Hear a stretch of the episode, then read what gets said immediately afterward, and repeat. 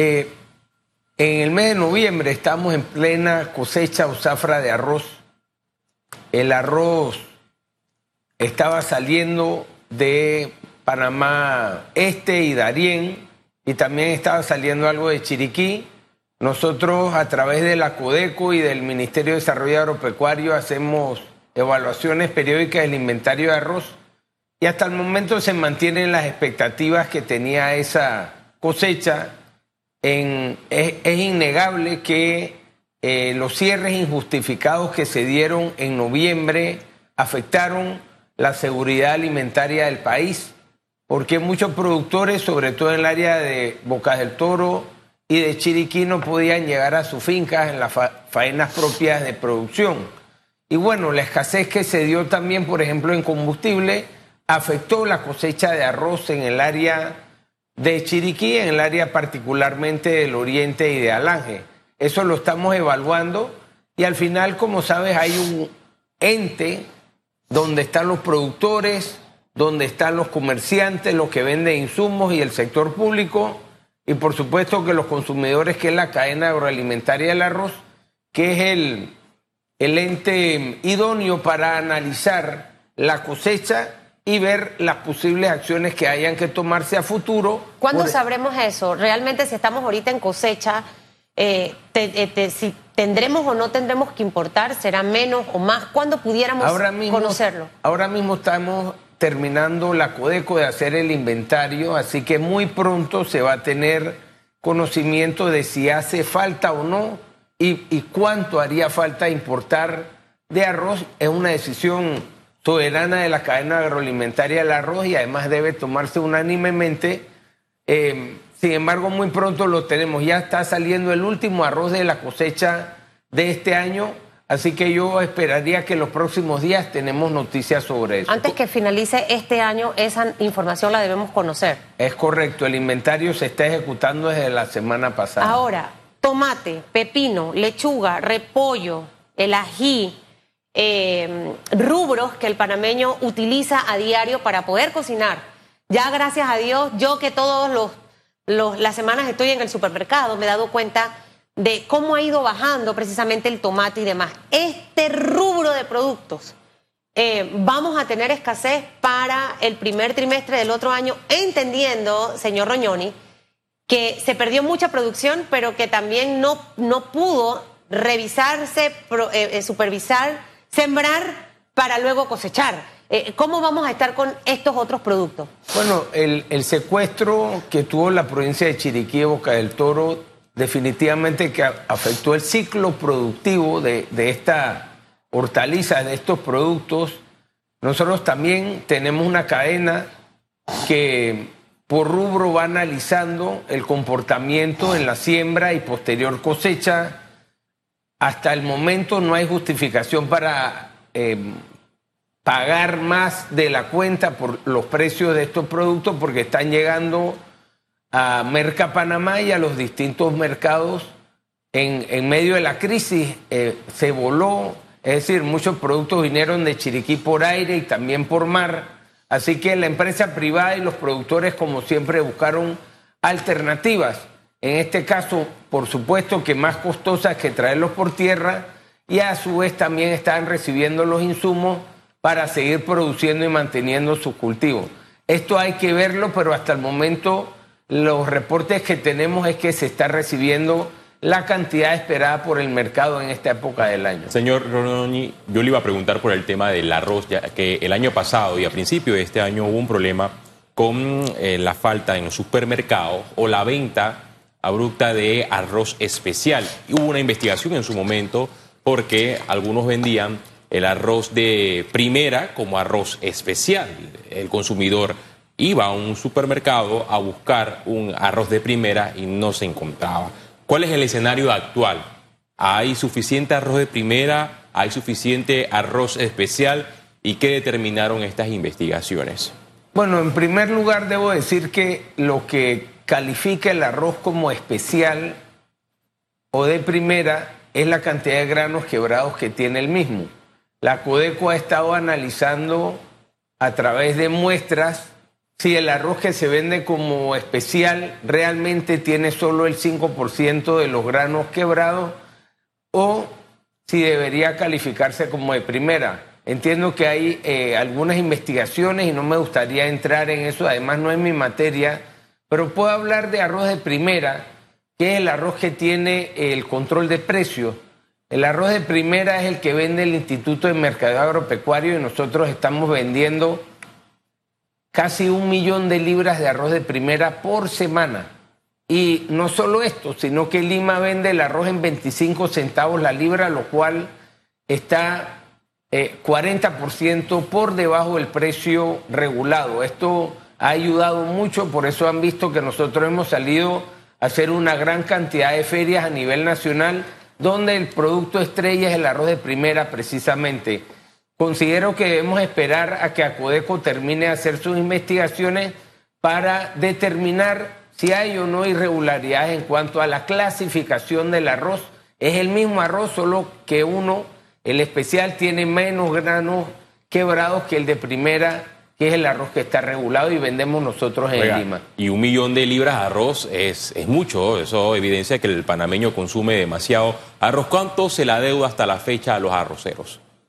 Bueno, nosotros tenemos una relación en Lima con los, em, con los molinos. La relación que tiene Lima y casualmente estamos esperando una partida extraordinaria para poder cancelar algunos compromisos que tenemos con molinos. Quizás lo que usted se refiere es el, la compensación que reciben los productores de arroz. Lo que ha dicho el ministro Valderrama es que paguemos cuanto antes eh, la, cosecha del 2023 para que los productores de arroz que son inversionistas puedan contar con los fondos en los primeros meses del año que pronto se inaugura para poder sembrando, para poder seguir sembrando, perdón, arroz en Panamá. El arroz es el producto número uno, el grano que más se consume y debemos garantizar la producción y también estar analizando como lo, está haciendo la cadena agroalimentaria y ver si hace falta o no aprobar una importación de arroz en el futuro próximo. Señor Roñón, ¿y ustedes manejan alguna lista de productos que realmente pudieran estar en el primer trimestre al menos o cuatrimestre del 2024? Eh, eh, de productos que pueden escasear, uno, o de productos que quizás por, por esta escasez pudiéramos ver aumento de precios en ellos eh, eh, y lo importante que es, y esa pregunta la llevo a esta otra reflexión, eh, que los hogares panameños ya empecemos a trabajar en huertos en, nuestras casas, ¿no? Y sé que dentro del MIDA hay un programa específico para, para esto, para apoyar a quien le interesa tener un huertecito allá atrás en su casa. Hemos visto esta tendencia después de de pandemia. Y se lo pregunto porque fue un caos estar sin plátano para hacer tajada durante los 40 días, porque cada plátano te costaba hasta un dólar. Fue un caos el no tener el tomate perita para guisar porotos, carnes y pollo. Eh, y también fue un caos para muchos el no eh, eh, comer lechuga, repollo y tomate de ensalada. Precisamente las personas eh, eh, que tienen eh, una dieta alimenticia por temas de salud. De hecho, hasta los hospitales se vieron afectados con la alimentación que se le daba a los pacientes. podemos revivir un momento como ese producto de esos, de esos cierres tan fuertes que vivimos hace un par de semanas y el tema de los huertos. Sí, el, el, Ministerio de Desarrollo Agropecuario a través de Desarrollo Rural tiene un programa de huertos familiares, es la agricultura familiar, también, por ejemplo, en las escuelas y en las comunidades se ha estado apoyando. De hecho, en la comarca hay varios huertos que se han adelantado por eh, comunidades para poder tener producción para el consumo propio y si hay excedentes poder venderlo. En cuanto al, al tema de, de la oferta, en este momento no hay ninguna justificación para aumentar los precios. Eso es importante señalarlo. Hay rubros como el de la leche, que se vio afectado por estos cierres injustificados que se dieron. Muchos productores de leche, sobre todo los grados C, productores pequeños, no pudieron seguir ordeñando sus vacas, tuvieron que secarlas, esto es decir, sacarlas del ciclo productivo y eso va a definitivamente que a impactar. En este momento estamos recibiendo información de las asociaciones de productores para ver hasta dónde llegó el impacto de los cierres de noviembre, repito, injustificados y sobre todo que golpearon a los pequeños productores. Esa información, ¿cuándo se tendría? Creo que sería valioso antes que finalice el año entender cuánto fue el impacto y las consecuencias que vamos a tener los panameños, porque al final todos nos vamos a afectar, eh, señor Roñoni, con, con las decisiones que obviamente ahora vamos a tener que asumir por lo que pasó.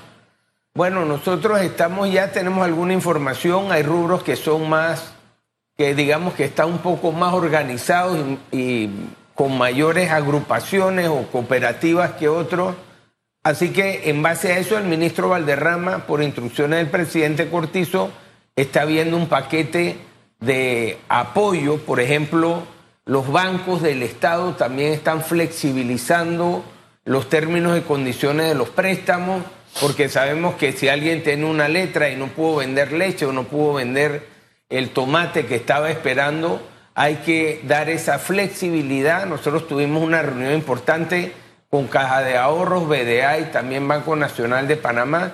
Es un ámbito, digamos que en, en distintas aristas que se están eh, revisando, sobre todo para ver aquellos rubros que fueron más golpeados por estos cierres injustificados de las carreteras y sobre todo, como mencionamos hace un rato, que muchos productores no pudieron llegar por un tiempo prolongado a sus fincas. Y Esa flexibilidad de pagos, eh, me quedo con eso, eh, señor Roñoni, porque definitivamente que mucha gente, no solo los productores, también los pequeños, medianos empresarios que no pudieron abrir sus negocios, que igual tuvieron que hacerle frente a alquiler, a pago de, todos los servicios, planilla y demás. Esta medida, ¿cuándo se pudiera conocer de esa flexibilización? Eh, quizás en, acuerdos de pago, precisamente en esos casos específicos. Bueno, por ejemplo, el, el, daño que se le causó al sector turismo en Tierras Altas y en Boquete es evidente. Se dieron muchas cancelaciones y debo decir que ya los bancos los están ejecutando no es una medida de aplicación general, sino que están viendo, por ejemplo, si Carlos Roñoni es productor de leche y no pudo pagar un par de letras en ese momento, entonces el banco me está dando esa flexibilidad a mí.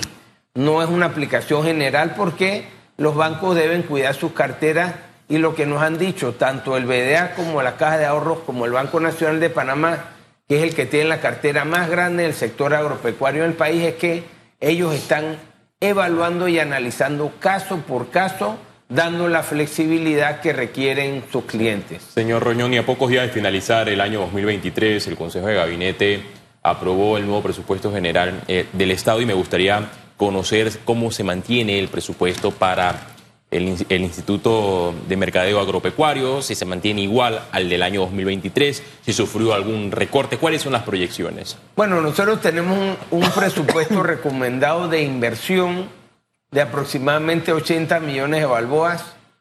Esa inversión tiene que ver directamente con lo que venimos hablando, con la compra de arroz a los molinos nacionales, con el establecimiento de las ferias también tenemos proyectado, y así nos lo ha aprobado el Ministerio de Economía y Finanzas, la apertura de agrotiendas adicionales. En este momento estamos trabajando en la apertura de una agrotienda en Bugaba, en Chiriquí, en el mercado municipal, y también estamos en Arraiján. Lo que queremos es dejar establecimientos que funcionan de lunes a viernes con los productos de Lima. Y aprovecho que estoy con ustedes para anunciar que el Consejo Directivo del IMA aprobó una rebaja en otros productos. Nosotros vendemos con mucho éxito el arroz, pero por ejemplo, y les menciono tres productos nacionales que estamos, eh, vamos a empezar a vender a partir de esta semana a precio rebajado. Por ejemplo, la libra de macarrón lo vamos a vender en 25 centavos la libra. ¿Y antes cuánto se vendía? Antes la estamos vendiendo en 70 centavos. ¿De 70 a 25? A 25 centavos. son todos productos de excelente calidad. Por ejemplo, el litro de aceite, aceite nacional, producto de la palma aceitera, que se siembra sobre todo en Bocas del Toro y en Chiriquí, lo vamos a vender en un balboa. ¿Y antes? antes lo estamos vendiendo en unos 50. Ok. Así que lo que estamos es buscando hacer más accesible otros productos que son parte de la canasta básica. El atún también lo vamos a vender en 30 centavos la, La latita.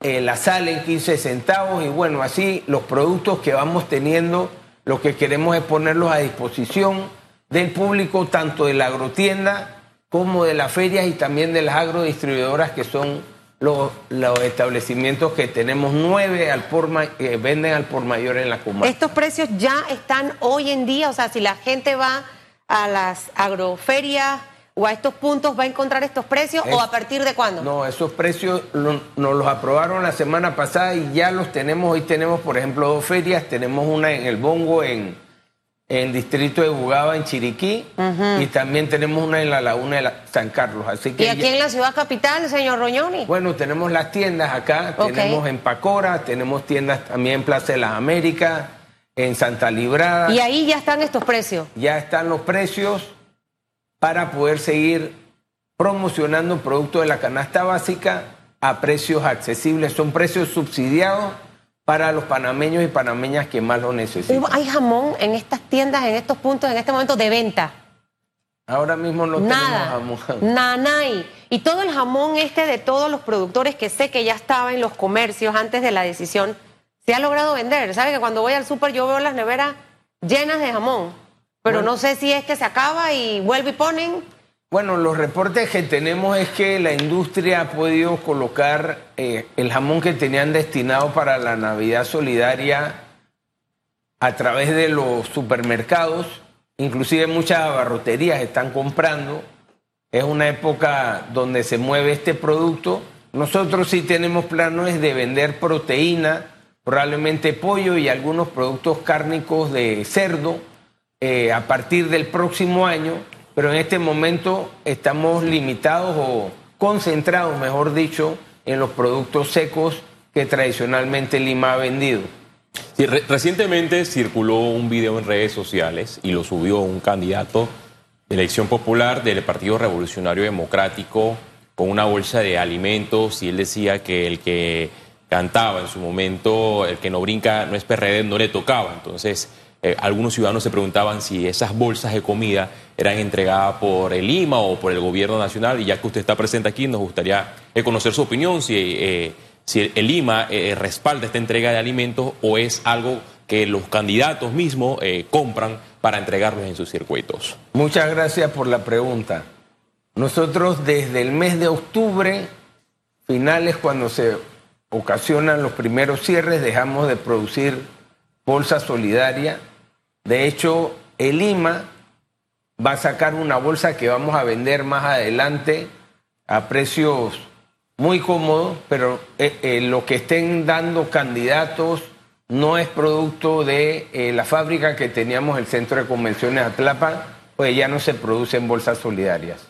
Las proyecciones de las bolsas eh, solidarias para el primer trimestre del próximo año, tomando en cuenta que el Lima, usted mencionó una inversión de 80 millones de dólares para la próxima vigencia fiscal, pero si nos vamos a la ley, sería de 40 millones de dólares en vista de que deben, deben ejecutar el 50%. Nosotros estamos concentrados en los productos que vendemos. La bolsa solidaria no está dentro del presupuesto. Siento que la bolsa cumplió su cometido, eh, alivió esta situación tan difícil por varios años y ahora lo que vamos es a vender, como les mencionaba, a precios accesibles, precios subsidiados, pero al final del día hemos notado que a través de las ferias, de las tiendas y la agrodistribuidora tenemos un impacto positivo sobre todo en eh, una canasta básica familiar más económica para los que más la necesitan. Hay proyectos eh, incluidos dentro del 2024, eh, señor Roñoni, de poder contar con más puntos de venta, porque obviamente cuando usted dice que, la- que el macarrón va a estar a 25 centavos, ¿es el paquetito, eso tiene una libra o es media libra o cómo es la cosa? Es una libra. Hay una libra de, de macarrón a 25 centavos, que el aceite, el litro le va a costar un dólar, que el atún le va a costar 30 centavos la lata, que cuando usted va a un supermercado, por lo general, dependiendo del atún, el más barato le puede estar costando un dólar probablemente. Y que la sal le va a costar 15 centavos y el arroz que todo el mundo lo anda correteando, usted ve por eso las filas que se hacen para la compra.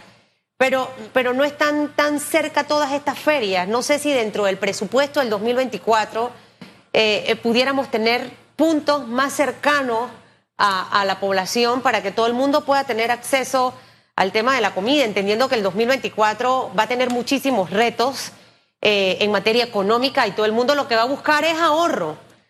Sí, bueno, por eso el concepto de la agrotienda es el que estamos impulsando. Hasta el momento tenemos 10 funcionando. Estamos pensando abrir en Merca Chorrera, que pronto se va a dar esa inauguración y nosotros vamos a estar presentes. Como les mencionaba en Arraiján, estamos, hace poco abrimos en Pacora y ha sido exitosa.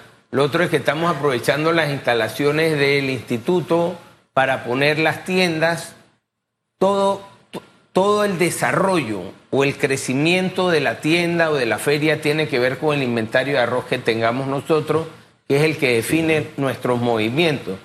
Estamos buscando otro punto también en San Miguelito y en Colón para que haya establecimientos permanentes, no tantos como quisiéramos, pero al menos queremos dejar la trocha abierta para que estos establecimientos que funcionan como comercios de lunes a viernes puedan ser em, visitados por quienes buscan estos excelentes precios que estamos ofreciendo. Recientemente Lima pagó a los productores de cebolla más de 2.4 millones de dólares, esto equivale a 45 mil quintales de bulto. ¿Estos eh, quintales son suficientes para los próximos meses o tienen ya programado cuánto será el próximo pago para los cebolleros? No, bueno, ya nosotros cancelamos los compromisos, creo que queda por temas de papeleo eh, una asociación pendiente. Nosotros tenemos los recursos. Esa fue la zafra de que arrancó más o menos en marzo, abril, mayo y hasta junio de este año. Ya cancelamos esos compromisos y, y, realmente era un excedente que se estaba dando, porque la cebolla se vende muy bien localmente. No es, necesaria, no es necesario actualmente importar cebolla como se dio en los últimos años desde Holanda. Ojo, no, bueno, de Holanda no se, no se importa cebolla hace cuatro años y yo no veo importaciones en el futuro próximo, porque Holanda tiene, tiene un tema eh, fitosanitario que pone en riesgo la producción de cebolla nacional. Sin embargo, la cadena agroalimentaria de la cebolla responsablemente, donde repito, están los productores, están los importadores, están los que venden insumos, han aprobado importaciones para poder compensar la producción nacional. Eso todos los meses se revisa y hasta ahora se ha, y desde hace cuatro años, el ministro Alderrama personalmente dirige esa reunión, no la dirige, pero participa porque la cadena tiene un presidente y ahí se toman las decisiones si hay que importar 15 mil, 20 mil quintales de cebolla. Eso va a seguir funcionando así y nosotros esperamos a que la próxima administración siga regulando la importación a través de las cadenas agroalimentarias, con lo cual se evita las famosas autopistas de importaciones que se daban anteriormente. Es un mecanismo que establece la ley y que debe seguir funcionando adecuadamente como hasta ahora lo ha hecho. Mire, y yo esta entrevista la cierro porque no sabemos qué es lo que va a pasar con los productos. Si usted tiene un pedacito de tierra, averígüese cómo es la cosa del huerto en su casa. Ahí que le den las semillas y también ese asesoramiento de cómo, porque uno siembra una mata y se muere, señor Roñón, y entonces eso tiene su proceso. Y, y las próximas guerras en el mundo serán por comida y serán por agua. Así que hacia ese camino básicamente debemos enfrentarnos todos los ciudadanos del mundo, del planeta entero. Señor Roñoni, que le vaya bien. Ojalá que todos los jamoncitos y todas esas cosas se vendan de los productores de cerdo, porque de verdad que bueno, ahí están ahora los comercios lo compraron y al final lo que Aunque eso no se, no se daña, ¿no? Si queda No, eso- congelado. eso tiene una vida útil hasta de dos años. Ah, wow.